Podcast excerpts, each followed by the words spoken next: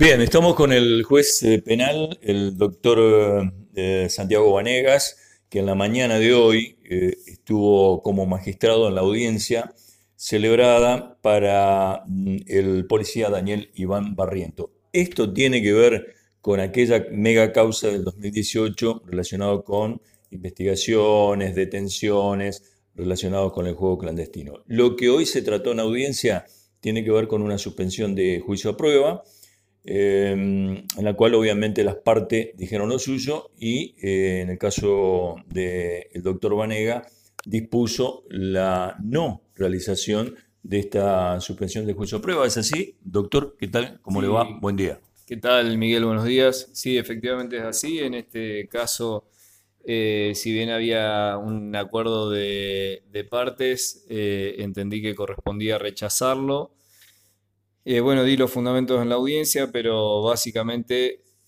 eh, consideré que no estaban dadas las condiciones para, que el acuerdo prospere, por, lo tanto lo, rechacé. Bueno, eh, para que la gente lo entienda, usted dio algunas, dio las explicaciones, obviamente, los fundamentos relacionados con, con lo que significaba la suspensión. básicamente o sintéticamente serían cuáles.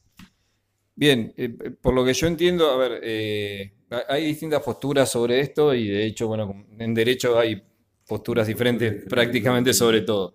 Pero sobre este particular, eh, los jueces tenemos que realizar al momento de, evaluar una suspensión del proceso a prueba, en forma similar como ocurre con un abreviado, eh, que se debe realizar un control de legalidad que se llama, es decir, que eh, el, acuerdo que se trae a, homologación sea conforme a derecho. en el caso en particular, había una oposición por parte de la querella, dado fundamentalmente porque eh, la querella en representación del Estado, de la Fiscalía de Estado de, la provincia de Santa Fe, entendía que no correspondía la suspensión del proceso a prueba para un funcionario público eh, que había sido imputado, o a quien se le había imputado el hecho, cometido justamente en ejercicio de su función pública.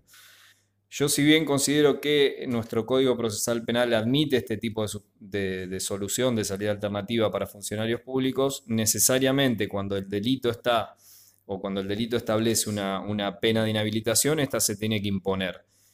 La pena de inhabilitación que eh, impone el Código Penal para el delito de cohecho, que era uno de los delitos imputados atribuidos a esta persona, es eh, la pena de inhabilitación perpetua para ejercer cualquier cargo público y perpetua, digamos, es decir, eh, para siempre. Claro. Eh, las partes habían acordado una, suerte de, solución light, podríamos decir, o de inhabilitación light, o de autolimitación o autoinhabilitación, que le impedía a este funcionario policial ejercer controles sobre cuestiones de juego clandestino y lo obligaban a realizar tareas administrativas por el plazo de un año, es decir, se modificaba la extensión temporal y cuantitativa de la inhabilitación yo entendí que esto no era conforme a derecho eh, y fundamentalmente basado en que eh, este tipo de delitos eh, están pensados para evitar que personas, funcionarios públicos que no tienen las condiciones éticas necesarias para ejercer la función pública, sigan ejerciéndola.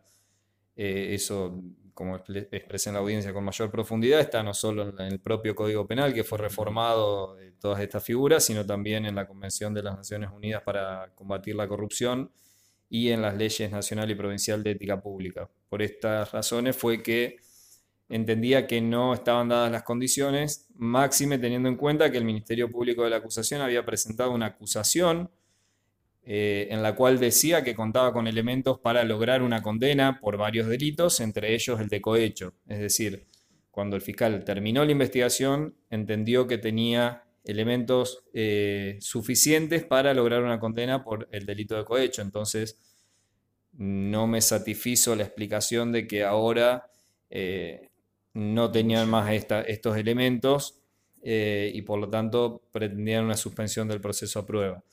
Eh, por eso fue que decidí rechazar la, salida alternativa propuesta. Obviamente esto sin duda va a ser apelado tanto por la Fiscalía como, la, como por la defensa y está perfecto que así sea, justamente para que un tribunal de segunda instancia revise si lo que yo resolví es correcto o no.